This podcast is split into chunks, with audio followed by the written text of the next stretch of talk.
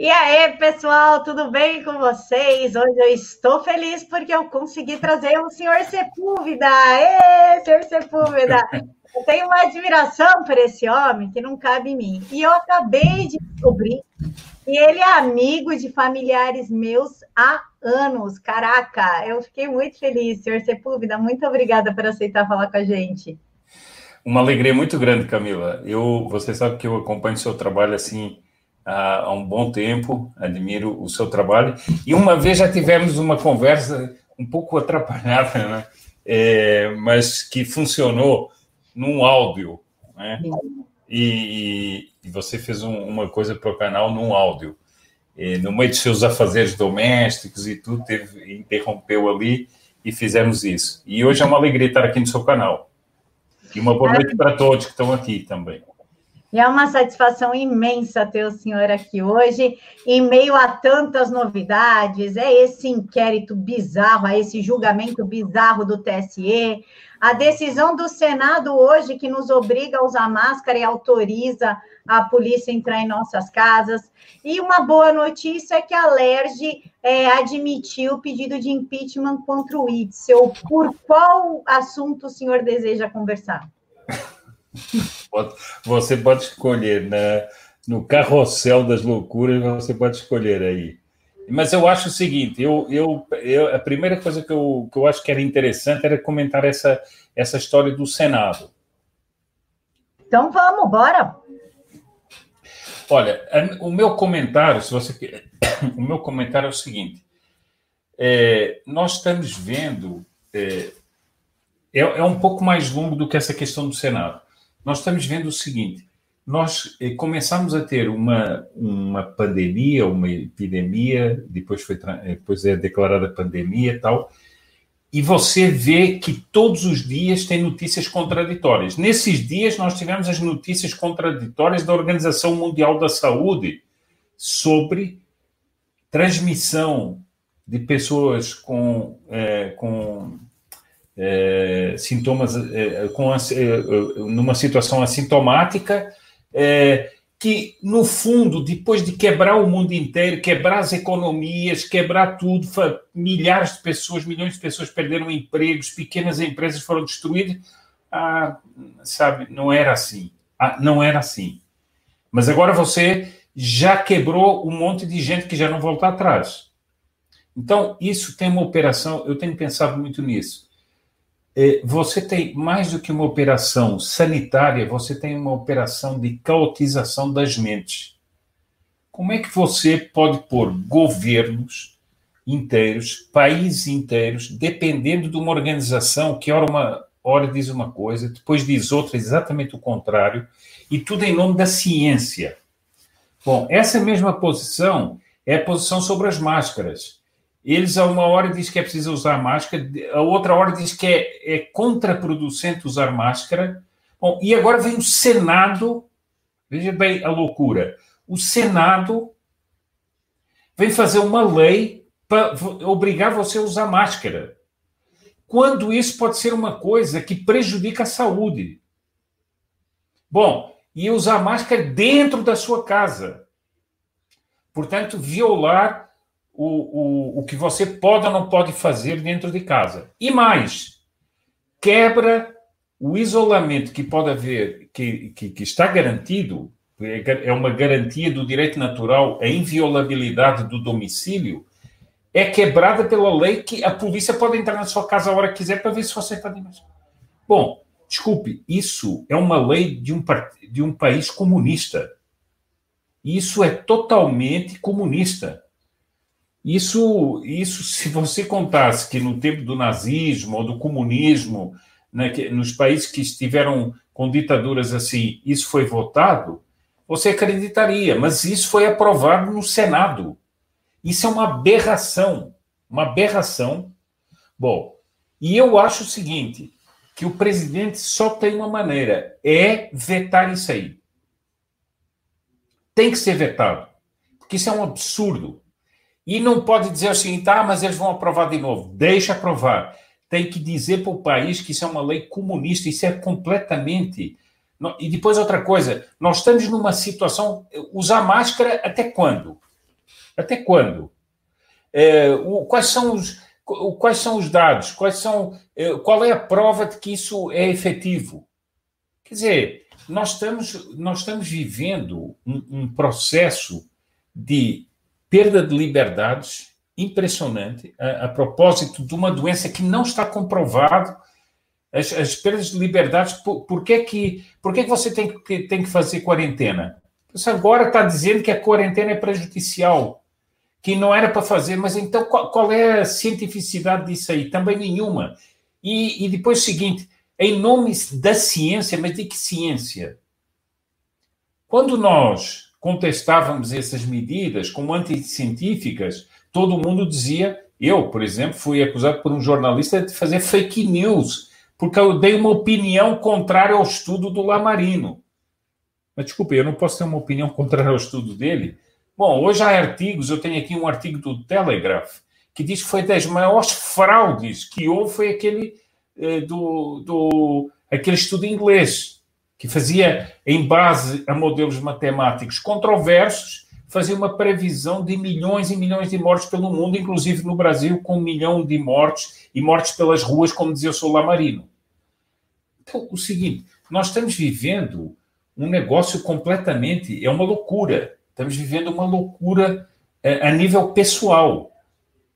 Estamos vivendo uma loucura a nível pessoal. E isso perturba as mentes. Bom, sobretudo perturba as mentes quando você vê o seguinte: a OMS hoje diz isso. Depois, no dia seguinte, diz o contrário. E todo mundo aqui dentro, todos os prudentes e sofisticados dizem: não, o presidente é um genocida porque não segue a OMS. Mas qual a OMS? A OMS de ontem, a OMS de hoje, a OMS de há dois dias atrás. Olha, eu tenho um, um documento que acho que pouca gente. É, não, não, é que pouca gente tem, porque é só procurar, está aí na internet, mas eu teria vontade de ler aqui as declarações da OMS do Tedros ou Tadros, não sei quem, quando o governo brasileiro pediu que fosse declarada pandemia, que ainda não tinha sido. Por quê? Porque era preciso para encerrar as fronteiras e não deixar os chineses mais entrarem. Como a OMS está a serviço da China, eles caíram em cima do governo brasileiro e disseram que eram alarmistas, disseram que era não sei o quê, que não se podia fazer alarmismo, que, que íamos vencer esse, essa dificuldade. Agora chamam o Bolsonaro de genocida. Quer dizer, e deixaram espalhar bastante no carnaval, né? Exatamente. Agora, oh Camila, isso é uma. É, o, o problema é o seguinte: o caos é uma coisa que é, é uma coisa que pode acontecer de duas maneiras, ou caoticamente, digamos assim, que é no fundo sem regra, ou você pode ter um caos programado. E você vê que há uma máquina de cautizar o país em todos os níveis, na justiça, no legislativo, na mídia, é, em todos. Nós estamos vendo uma máquina de cautizar as pessoas.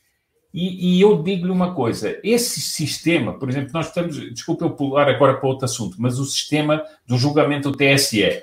Então é assim: primeiro que é a aberração que a gente está vendo do julgamento, mas depois é assim: ah, agora vou pedir vistas. Então o país fica suspenso durante não sei quanto tempo para saber se a chapa é válida, se não é válida. Quer dizer, Onde é que isso é feito para criar eh, de instabilidade institucional? É uma, é uma máquina de instabilidade que deixa todas as pessoas exasperadas, deixa as pessoas aflitas. Quer dizer, o país vive na corda bamba, é como um sujeito que está passando num precipício o tempo todo sendo e, e um tempo todo sendo ameaçado de ser jogado para baixo. E isso é o país. E depois tem um sofisticado, como o Sérgio Moro, que diz assim: não, nós não podemos viver em crises contínuas. Mas quem é que gera as crises contínuas? É a imprensa, são as instituições, as famosas instituições. Senhor Sepúlveda, essa aprovação bizarra do Senado que eu conto com o pessoal aqui do Facebook do Avança Brasil, do canal Direto aos Fatos. É um pessoal unido aqui, é um pessoal 100% bolsonarista. Eles vão, eu tenho certeza que eles vão lá no deputado deles, no deputado federal, e vão pressionar para que essa medida não seja aprovada, porque ela retornou para a Câmara. Então, eles vão pressionar. Eu tenho certeza que a gente vai fazer uma revolução nas redes, vamos colocar os robôs para lutar contra esse absurdo mas vamos imaginar que seja aprovada, que, meu, vira um Estado policianesco, entendeu? Tipo, a Gestapo 2.0. A gente não está abrindo é, rusgas para que um pouquinho mais para frente autorize a polícia a entrar na sua casa, retirar o teu pai, retirar teu filho, sob a alegação de estarem contaminados e levarem para um campo, abre muitas aspas, mas tipo um campo, isolar eles, a gente não tem mais acesso a nada? É claro que sim. É claro que sim. Bom, você veja uma coisa.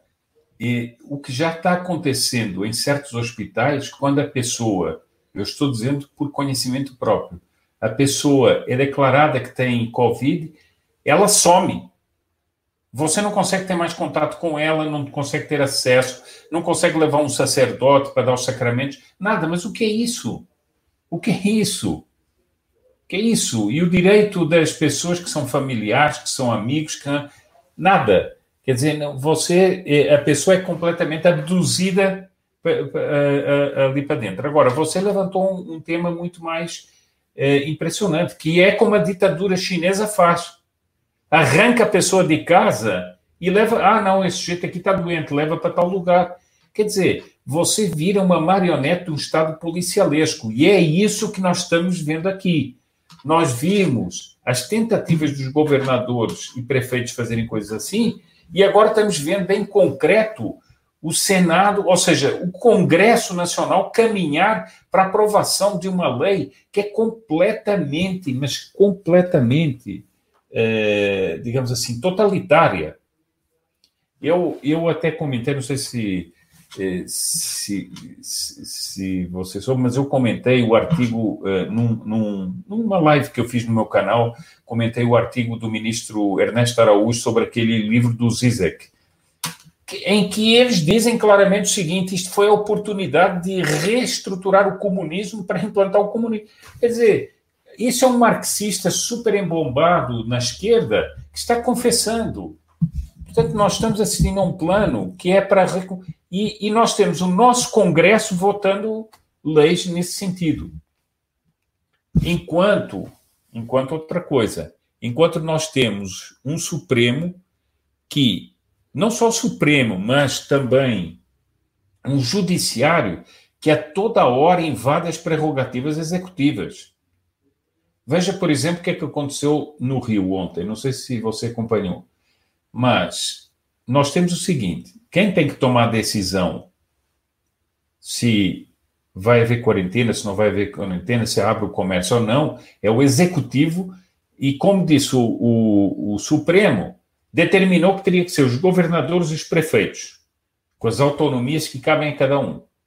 Bem, no Rio, o governador e o prefeito decidem abrir, aí vem a Justiça Federal e diz que está proibido. Mas, mas está proibido por quê? Qual é a lei? Não há lei nenhuma. Então, quer dizer, o judiciário está mandando no país. E, e sabe o que é que eu acho pior, Camila? O, o que eu acho pior é que nós temos, eh, eh, não sei, eh, podíamos dizer assim, temos um vírus do caos, que é, não há nada pior do que você ter uma situação que é anormal e você deixa que ela prossiga como se fosse normal. Acontece o seguinte: o governador devia dizer o seguinte: o governador, nós não vamos atender a ordem da justiça, porque não tem autoridade para decidir isso, ponto final arranje uma crise, faça, bata de frente. Não. Deixa esse atropelo e esse atropelo vai levar ao quê? Esse atropelo vai levar ao que nós estamos vendo. Temos um país completamente, por exemplo, o que é está acontecendo no TSE? Um inquérito ilegal que eu vi agora, eu não sei se foi o Grimaldo que escreveu isso, É... Não, dúvida, eles autorizaram nos acusam de sermos robôs, robôs com CPF, né? Nunca vi isso, com CPF. Mas ah, foi autorizado a que se junte nesse julgamento do TSE o inquérito ilegal do Alexandre de Moraes e a CPMI da fake news. O senhor sabe qual que é a denúncia contra o Alan dos Santos, por exemplo? O Alan dos Santos viu a denúncia contra ele. É subir hashtag. É. Não, e depois o seguinte, o que é que o presidente tem a ver com isso? E o que é que isso tem a ver com a eleição? Bom, mas espera aí, o Grimaldo disse uma coisa seguinte: lavagem de dinheiro, isso é do passado, né? É, lavagem de dinheiro é do passado, agora é lavagem de provas. Quer dizer, então você tem um inquérito ilegal que as pessoas não batem de frente. Nós estamos entrando num estado em que eu acho isso gravíssimo. É um estado que tem uma aparência de legitimidade está completamente prostituído nas suas instituições. Está fora da lei. Está fora da lei. Nós estamos assistindo a atos fora da lei praticados por tribunais. Sabe onde é que isso existe? Nas ditaduras.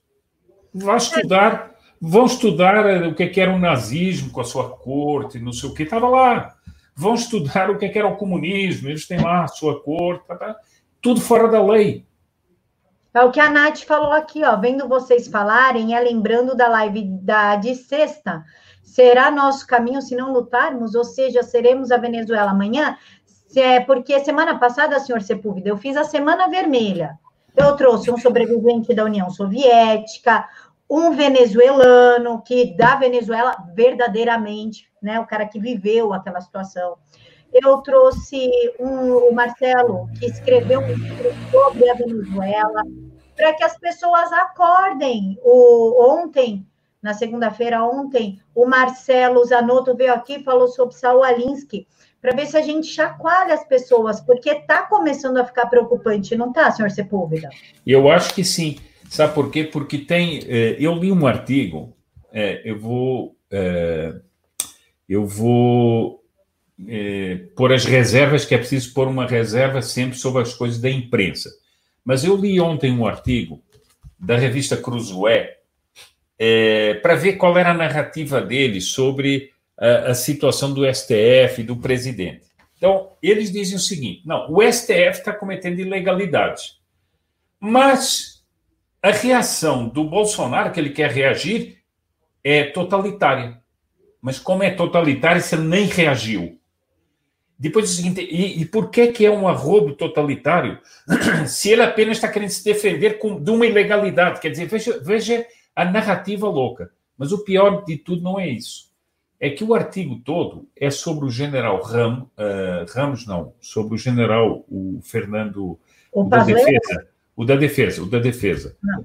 Bom, e diz o seguinte: ele é o general do deixa disso. Não deixa disso. É, é verdade, o Supremo está fazendo umas coisas assim, mas deixa disso. Vamos. Ah, mas como deixa disso? Como deixa disso? Se o sujeito está cometendo uma ilegalidade, tem que parar essa legalidade e ele tem que ser e ele tem que sofrer as consequências da ilegalidade dele. Ouça uma coisa, se nós temos, eu quero saber qual é a parte da Constituição que diz que os 11 ministros do Supremo estão acima da lei. Não e, tem, mas eles se colocaram, né? Pois é. E, e onde é que está dito que eles não podem sofrer penas do Estado e não podem ser presos? O senhor não acha que isso foi estruturado no governo Fernando Henrique Cardoso? Essa autonomia doente do STF? Olha, eu acho, assim, não, não sou constitucionalista, mas ela foi estruturada a partir da loucura da Constituição. A Constituição, ela abre as portas para essas escolas neoconstitucionalistas e outras coisas mais. Nós temos uma Constituição que é programática, que, no fundo, visa eh, programar a sociedade e não tem limites. E nós estamos vendo isso. E o Supremo assumiu, o Evandro Pontes diz isso muito bem, quer dizer, o, o Supremo sequestrou a ordem constitucional. Sequestrou a ordem constitucional. E eles passaram a ser Constituição. Eles, artigos que dizem isso, constitucionalistas, nós temos 11 constituições. 11. é o que cada ministro disser que é a Constituição. É isso. Então, eh, Camila, eu acho isso extremamente grave.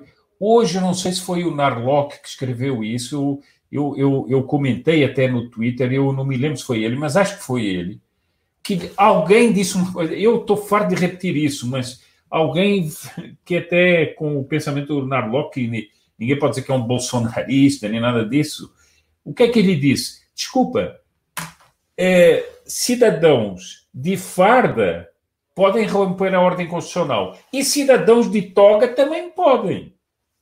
Ou seja, é, eu, eu tenho dito isso muitas vezes. O quê? É só militar que dá golpe de Estado? Não. Togados também podem dar golpe de Estado. E eles têm que ser parados no golpe de Estado deles.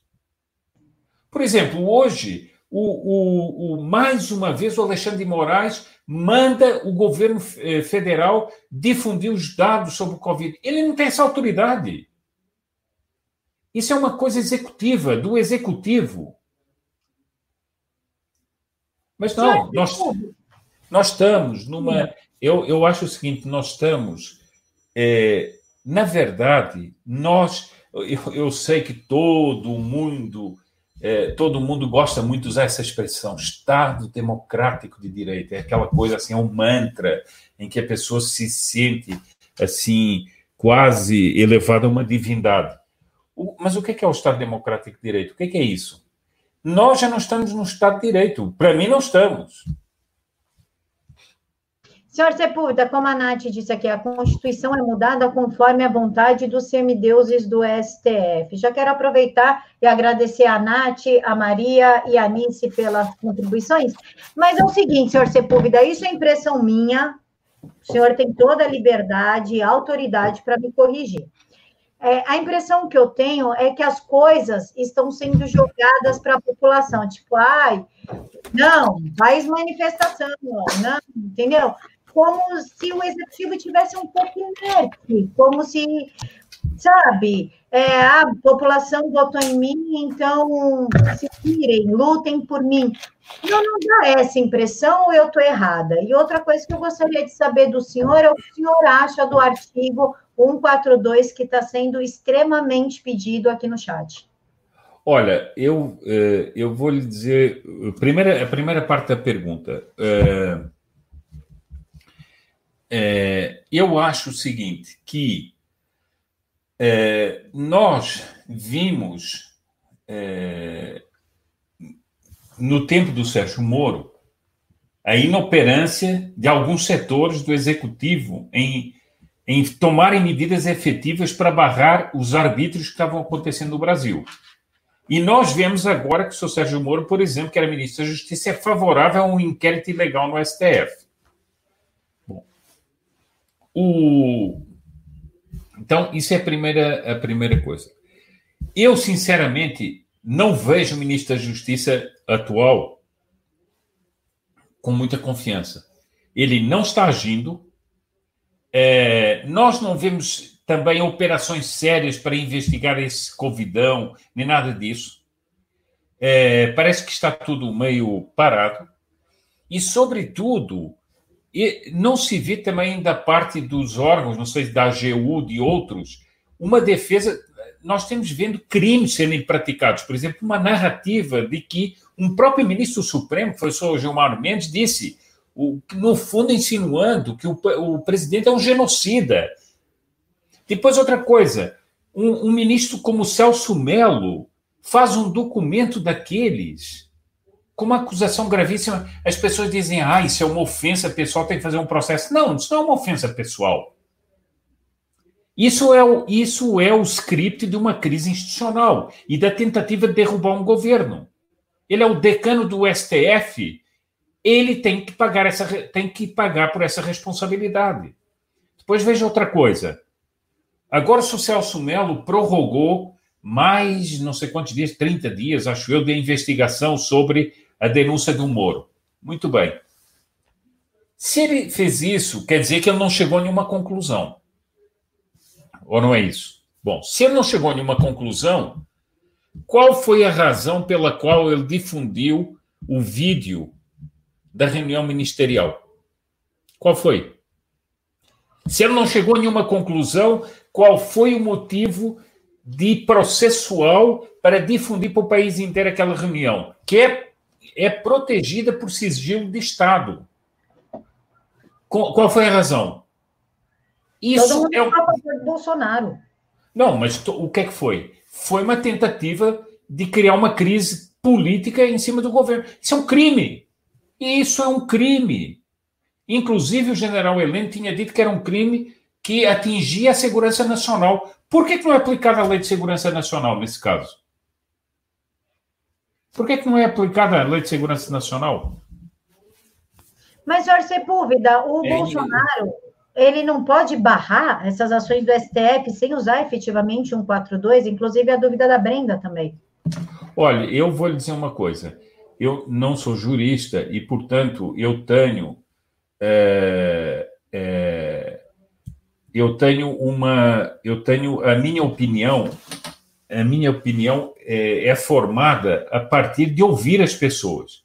Eu ouvi por exemplo e até comentei no meu canal li um artigo do do professor Ives Gandra em que ele defendia que por exemplo a atitude do Alexandre de Moraes de proibir a, a nomeação do, do, do superintendente da Polícia Federal é uma invasão abusiva é, do Poder Executivo pelo Poder Judiciário e mais, torna o tribunal um, um órgão político e, portanto, extrapola completamente. E ele diz no seu artigo que se poderia chegar até a aplicação do artigo 142, opinião do professor Ives Ganta. Bom, depois eu li toda uma exposição feita pelo Evandro Pontes, que já é de uma outra opinião, e que eu gostei muito, porque ele conhece muito a organização do Estado. E ele diz o seguinte: as Forças Armadas, ao contrário do que muita gente diz, não são poder do Estado. Eles são o poder armado que está submisso ao presidente da República. Portanto, faz parte do executivo. As Forças Armadas não são um poder que vai. Elas podem ser chamadas para pôr ordem em tal situação, tal outra, etc. Mas elas não são um poder à parte.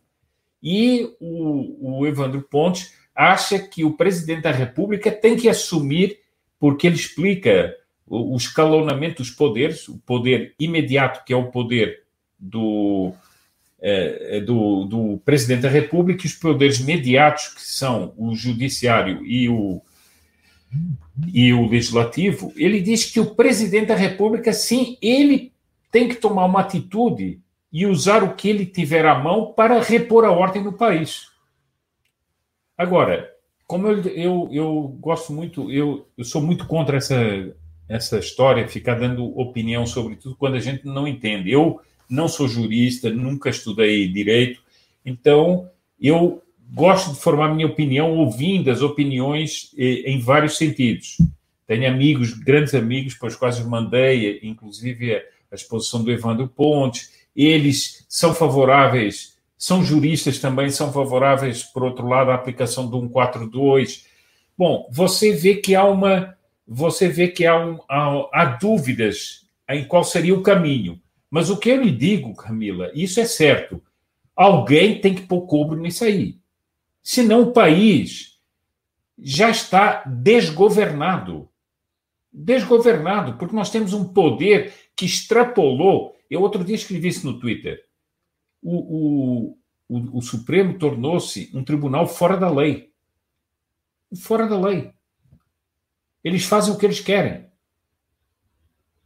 Eles fazem o que eles querem, eles legislam, eles entram, eles uh, até uh, uh, a Cristonieto tem um, um, eu assisti uma palestra que, é que ela deu sobre toda, enfim, todo, todos os uh, as invasões de poderes que eles têm feito, inclusive no legislativo. E você vê o seguinte: uma das coisas piores que existem é que os senhores do Legislativo, senhor Alcolumbre e São Maia, ficam em silêncio diante de cada invasão dessas. Portanto, coonestando a invasão feita pelo Supremo. Agora, outra coisa, Camila, eu ontem até disse isso no Terça Livre, lá no Radar da Mídia, disse o seguinte: você tem um mecanismo do famoso, das famosas instituições, tem um mecanismo que é o Senado fazer um impeachment de ministros. Bom, os pedidos de impeachment estão lá, são vários em relação ao Alexandre de Moraes e a outros ministros. Por exemplo, a Bia Kicis, mais outros, puseram um pedido de impeachment por causa da, daquele ato de arbítrio feito pelo, pelo Alexandre de Moraes, mandar invadir a casa das pessoas. Tá, tá, tá.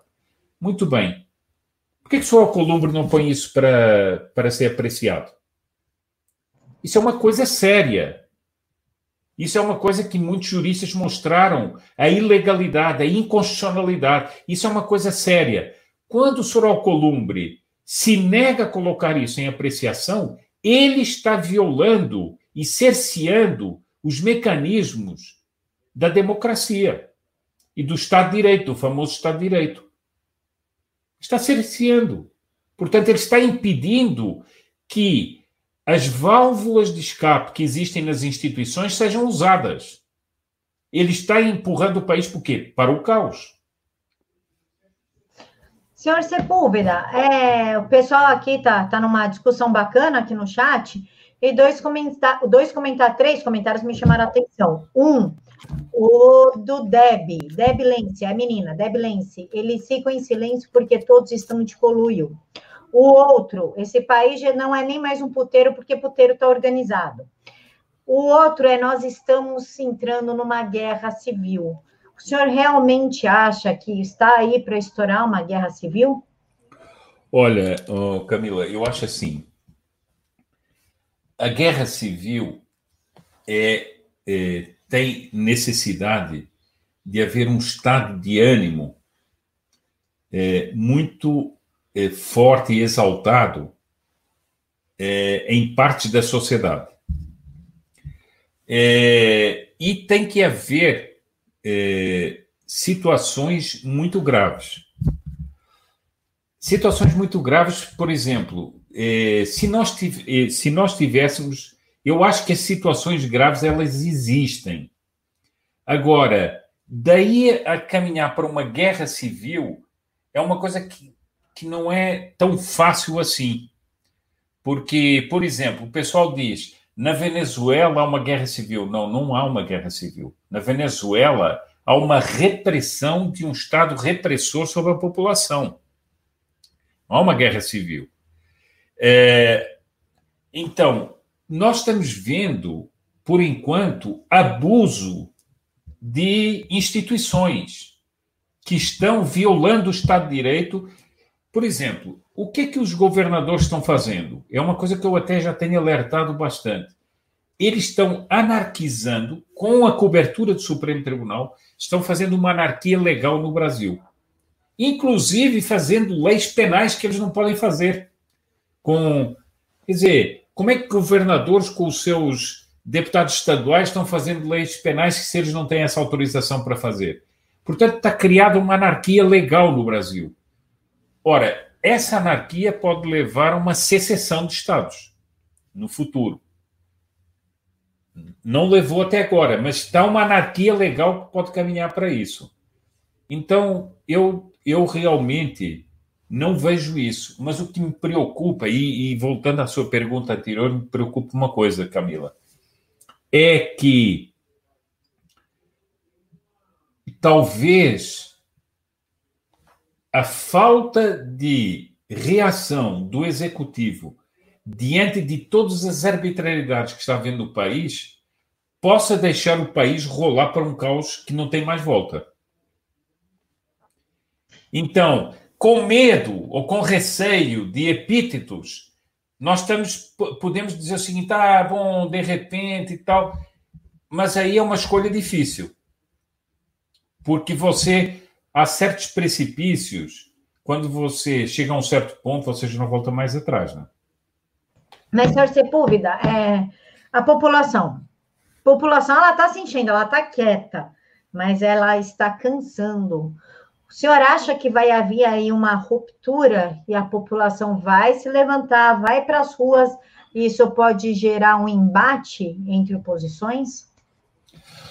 Olha, é, pelo que eu tenho visto, assim, na verdade, as pessoas estão assustadas, porque elas estão vendo que tem uma máquina que não tem nada a ver com a população que está caotizando o país. E que é a máquina. Eu, para mim, essa máquina tem a mão da China, tem a mão da China atrás disso. E essa máquina é a máquina de todo o sistema podre que nós tínhamos no Brasil, inclusive com grande importância para a ação do Sr. Fernando Henrique, é, que, é,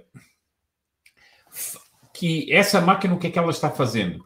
Ela está tentando deixar as pessoas desconcertadas. Por exemplo, essa coisa de começar a, a colocar torcidas de futebol, antifas nas ruas, é para tentar afastar das ruas as pessoas que estão apoiando o presidente, o resultado das eleições, tudo mais. Aliás, isso é uma coisa totalmente inédita, né? Que quase um ano e meio depois, foi durante esse ano e meio, houve contínuas manifestações a favor do governo. Nunca, habitualmente, não há isso. Bom, e todo mundo sabe que essas manifestações não são pagas, não são nada, não são, são espontâneas. Então, isso preocupa o establishment político, preocupa o establishment podre. E eles estão tentando desestabilizar. Mas veja o seguinte: essa desestabilização, para mim, faz pandan com a desestabilização que está sendo feita nos Estados Unidos porque são dois países que eles precisam desestabilizar. Os Estados Unidos, para ver se o Trump não ganha as eleições, e o Brasil, que se aproximou muito dos Estados Unidos. E que é, a China quer como quintal dela. A China trata o Brasil quase como se fosse um protetorado. Entende? Então, eu agora é o seguinte: o que, é que vai acontecer com essa população? Porque uma coisa que eu tenho, eu tenho notado, e que é uma coisa que impressiona muito, sobretudo fazendo lives e fazendo programas, você acaba recebendo mensagens de muitos lugares. E você vê o seguinte: são pessoas que você jamais imaginaria que estariam interessadas no que está acontecendo. São pessoas dos rincões mais afastados, que estão seguindo canais, que estão acompanhando política, e você diz assim: não, espera aí o que fenômeno é esse que está acontecendo? Que essas pessoas que habitualmente não se preocupavam com nada estão completamente preocupadas e se interessando. Eu acho que esse é um dos fenômenos que está assustando as máquinas tradicionais. Você vê o seguinte: você vê jornais, sites como Antagonista serem batidos, por exemplo, pelo Terça Livre. Quer dizer, e eles devem ficar desesperados. Devem ficar desesperados. Eu outro dia estava vendo é, um, uma live do, do Terça Livre, ao mesmo tempo estava com 14 mil pessoas ao vivo e o Cláudio Dantas tinha 600 pessoas assistindo. Claro que eles estão desesperados. Claro que eles estão gritando, estão fazendo narrativas criminosas é, na, nas notícias, estão fazendo tudo. Ainda ontem houve um, um advogado aí que abriu processo contra o antagonista pelos, pelo, por, por causa do que. Não, racismo, por outros crimes contra o presidente, dizer que o presidente, a profissão dele é matar. É o que é isso? Agora, eu não vejo uma defesa efetiva de parte dos órgãos que deviam defender. E também fico muito assustado com essas pessoas do deixa disso. Não, deixa disso, deixa disso. O deixa disso quando você tem uma pessoa que está sendo ofendida, imagine o seguinte: você a sua mãe é ofendida e alguém diz para você: "Oh, Camila, deixa disso". Como deixa disso? Como deixa disso? Não tem nada de Se você eh, aceitar a, a, essa, esse conselho do deixa disso, não é você que fica prejudicado, é a sua mãe que fica prejudicada. Ela que fica prejudicada. E o conjunto da família também. Fica. É, eu saí da turma do Deixa Disso quando eu vi esse absurdo. Eu era da turma do, do Deixa Disso, eu jamais vou mentir. Tem gente aqui que me acompanha desde 2018 eu era a primeira a falar, ai, gente, deixa disso, não vamos entrar em confronto, não, vamos focar aqui, vamos, fo... entendeu? E isso eu me arrependo de ter feito, me arrependo sim, não nego, né? Mas eu saí dessa posição do deixa disso por conta do inquérito ilegal contra nós, mas a mídia está aí acusando o presidente de genocídio, está falando que os apoiadores do, do presidente são macacos, a macacada aí na frente. Que macacada, querido? Está achando que tá com a sua mãe? Sabe? Pessoa que não tem no mínimo da educação em casa, que se remete ao outro com desprezo, como se ele fosse muito mais do que isso, porque ele não apoia o presidente, mas cresceu apoiando o presidente. É, e eu. E, claro, o presidente. E, e, isso mesmo, você tem toda a razão. Quer dizer, eles subiram no trampolim e agora ficam atirando lá de cima. Mas sabe que eu, uma das outras coisas que eu tenho insistido muito é sobre o seguinte: essa narrativa do bolsonarista, que é uma narrativa é, maldosa. Por quê? Porque você reduz é, com esse carimbo, ah, é bolsonarista. Mas o que é que isso quer dizer? Mas o que é que isso quer dizer? Veja o seguinte: reduzindo as pessoas a essa etiqueta, quando você põe uma etiqueta na pessoa, você acabou de criar uh, o rótulo em nome da qual ela vai ser perseguida. Bom, a perseguição que vai vir sobre o bolsonarista, como é que ele chama? Bolsonarista. Então, o crime dele vai refletir no presidente também. Entende? Porque é para apoiar. É, é, o bolsonarista passa a ser uma etiqueta de uma espécie de falange do presidente. O presidente não tem nada a ver com isso. São brasileiros que estão nas ruas mas veja o seguinte: isso é toda uma linguagem e todo um trabalho da mídia para ir pondo etiquetas para perseguir as pessoas. E quando você põe essa etiqueta, depois vem esses bolsonaristas têm o gabinete do ódio. Pronto, você acabou de reduzir aqueles que apoiam na população o presidente a um grupelho de fanáticos que tem um gabinete do ódio. Ninguém provou nada disso.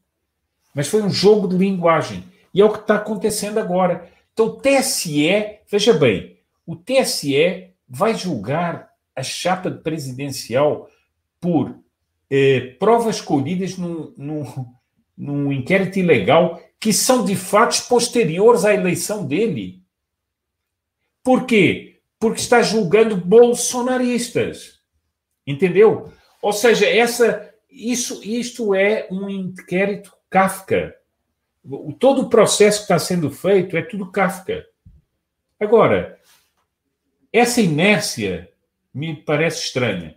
Parece estranha. Depois, outra coisa. No momento em que a Joyce Asselman, que é a alma dessa perseguição, porque ela, ela e o Frota são a alma dessa perseguição, foi, foi visto o seguinte: que ela tinha esses mecanismos.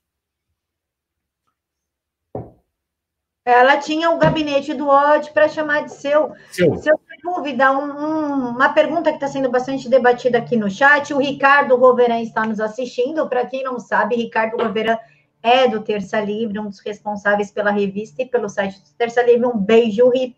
A Brenda quer saber: existe algum artigo na Constituição que dá respaldo para o presidente agir? Que é paralelo. Outra pergunta é: o que, que o presidente pode fazer?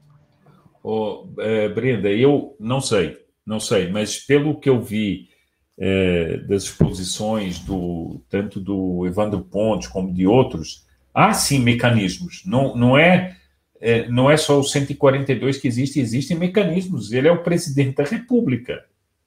Ele foi eleito. Ele é a autoridade máxima do Estado.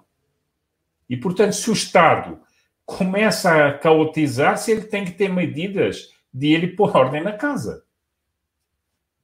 Quer dizer, ele não pode ficar inerte diante. E quer dizer que então todo mundo está defendido de golpes. Quer dizer, vamos imaginar, uh, só para falar da, da famosa imagem do cabo e do soldado. Um cabo e um soldado vão entrar no Supremo, podem ser presos. mas contra o presidente você pode fazer qualquer coisa e ele não pode se defender? Quer dizer, isso não tem sentido. Tem que haver mecanismos para essa defesa. Senhor Sepúlveda, e se os áudios e os prints que foram vazados da Joyce? É o seguinte, gente, eu falo Joyce porque eu não posso falar Peppa Pig, eu não posso falar que o Alexandre é cabeça de ovo, que ele é o Lex Luthor, por quê? Porque eu vou ter a Polícia Federal na minha porta logo, logo, entendeu? Não dá para ficar brincando com essas coisas. Brenda, por gentileza, a Natália, o Aejapa, disponibiliza aqui no chat o canal do Ricardo Goverão, por favor, ele tem um canal ótimo de entrevista também. Senhor Sepúlveda, e se fosse o Carlos Bolsonaro dando a, naqueles áudios, naqueles prints, pedindo para fazer CPF falso e tudo, aquele enrosco que a gente viu? Bom, eu tenho a certeza que nós teríamos um coro é, com reflexos mundiais pedindo que o presidente tem que ser derrubado. Que não é possível um presidente ter um gabinete do ódio, sem, sem provar nada, só porque é o filho dele. Mas como não foi ele, a, a mídia está dizendo é, é, é, realmente tem uns, uns áudios, tem uns coisas. Eles estão. É como a OMS, o antagonista é, houve um pequeno engano da OMS. Ai, um pequeno engano. Vocês ficaram aí dizendo as mentiras todas e fazendo guerra contra o remédio, fazendo não sei o quê. Agora é um pequeno engano da, da coisa. Então, você veja o seguinte: nós estamos numa guerra desproporcional. E isso é, que eu, é uma coisa que eu gostaria de chamar muita atenção. Nós estamos enfrentando uma máquina. Essa máquina tem a mão da China e tem a mão do estilo de operações de guerra psicológica revolucionária levadas pelos comunistas. Por exemplo, veja só o que estão fazendo agora. O Ministério da, da Saúde começou a fazer uma investigação nos mortos sobre Covid, porque há fraudes no negócio. Há os suspeitos de Covid. Só no Rio, quando baixou a Polícia Federal no Rio, já baixaram 1.200 mortos. Puxa, que coisa, que milagre! Desmorreram 1.200. Bom, então, o seguinte, o que, é que como é que essa máquina do caos atua? Ah, o governo vai rever os números, o Senado, não sei o vai dar os seus números próprios os jornais, o Estado, a Veja, não sei o vão dar os seus números próprios. O que é isso? O que é que é isso? Isso é para anarquizar o país. Isso é uma máquina pensada, estruturada. A mídia não nos chama de gado. A mídia usa, ela age como manada. Num dia aparecem todos dizendo a mesma coisa. É, no mesmo dia, ao fim do dia, já dizem outra coisa, diferente. Aconteceu com a famosa manifestação que apareceram aí os, os black blocs e as torcidas, em que eles ficaram dizendo o dia todo: é um, pela democracia, pela democracia, pela democracia. No fim do dia, como pancadaria, eles precisavam limpar a barra desse pessoal, o que é que eles fizeram? Ah, os bolsonaristas tinham uma bandeira nazista. E que nem era nazista. E, Claro que não era. Era o símbolo da Ucrânia. Mas como é que a mídia toda disse a mesma coisa? É burrice. Eles... Não é burrice, Camila. Eles não, não têm burrice. Não, não existe burrice. Existe má fé.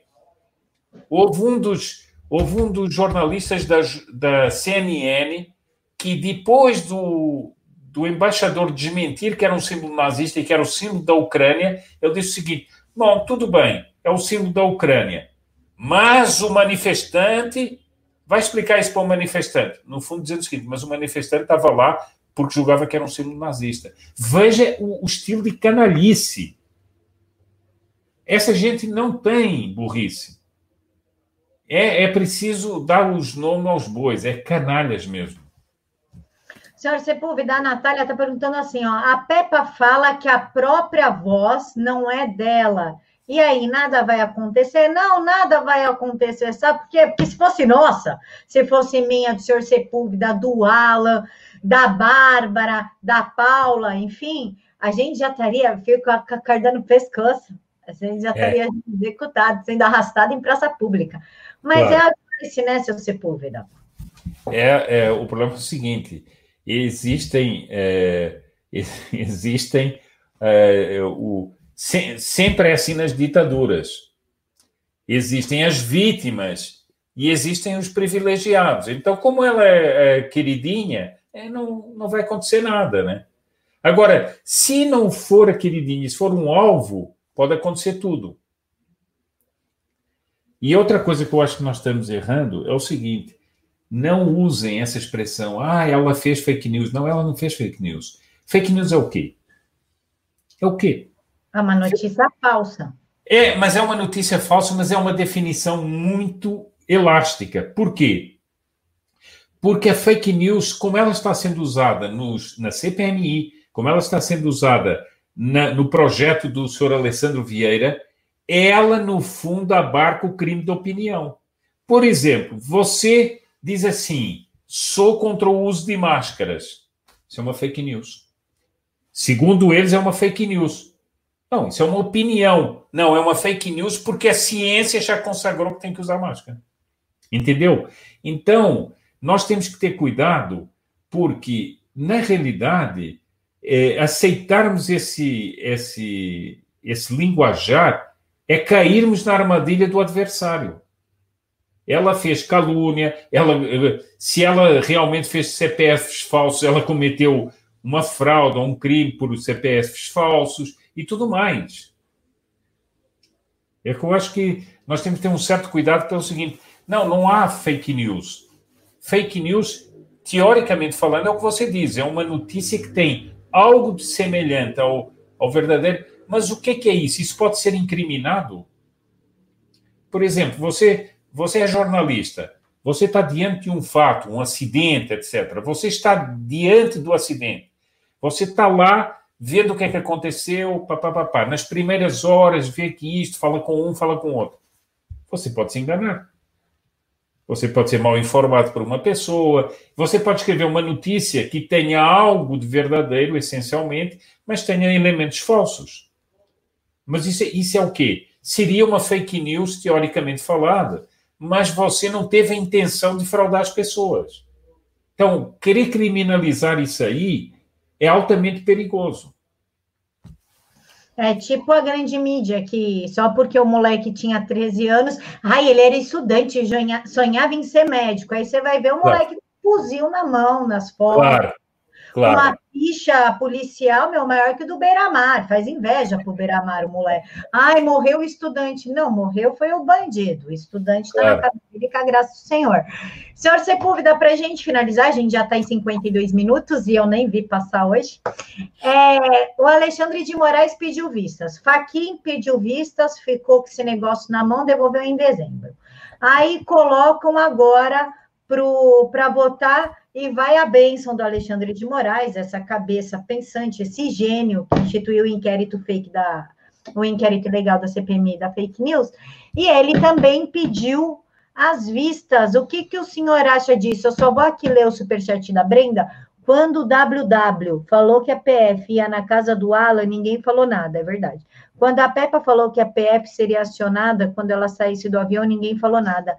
Mas agora a Carla fala que a PF vai investigar a informação.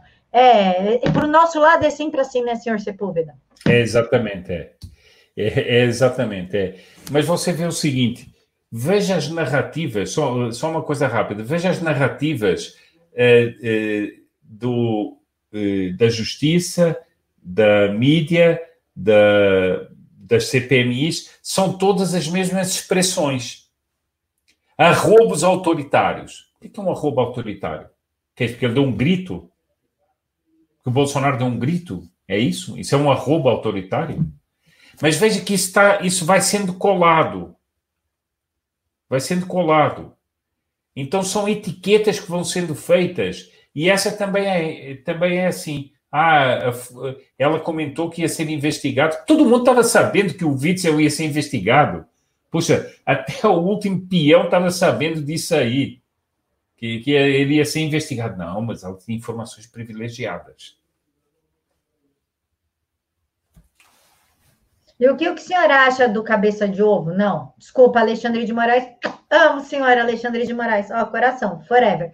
O que, que o senhor acha do Alexandre de Moraes ter pedido vistas? Porque, como disse aqui o Bolsonaro presidente, É, Barroso segurou os processos para dar tempo de o Moraes passar de ministro substituto a ministro titular do TSE. Moraes assumiu numa semana e a votação aconteceu na outra. Só que agora a beldade, a bênção, pediu vistas. Por que, que o senhor acha que ele pediu vistas, sendo que amanhã a gente já tem o julgamento da, da CPMI lá no Senado? Se, se é válida, se não é válida, se vai continuar? Acontece o seguinte, Camila, eu acho que. Não, não sei se é essa a razão. Eu não tenho informações, mas vamos fazer aqui uma suposição. Qual é a minha suposição? É que, com esse estouro todo das coisas da, da, da Joyce, sendo ela uma das principais informantes do tal processo ilegal, fica um negócio muito difícil, né? Fica um negócio muito difícil. Então temos que fazer o que é que você tem que supor? Que é preciso fazer um rearranjo do que está ali dentro.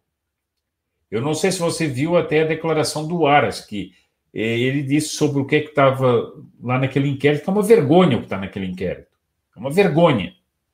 Bom, é...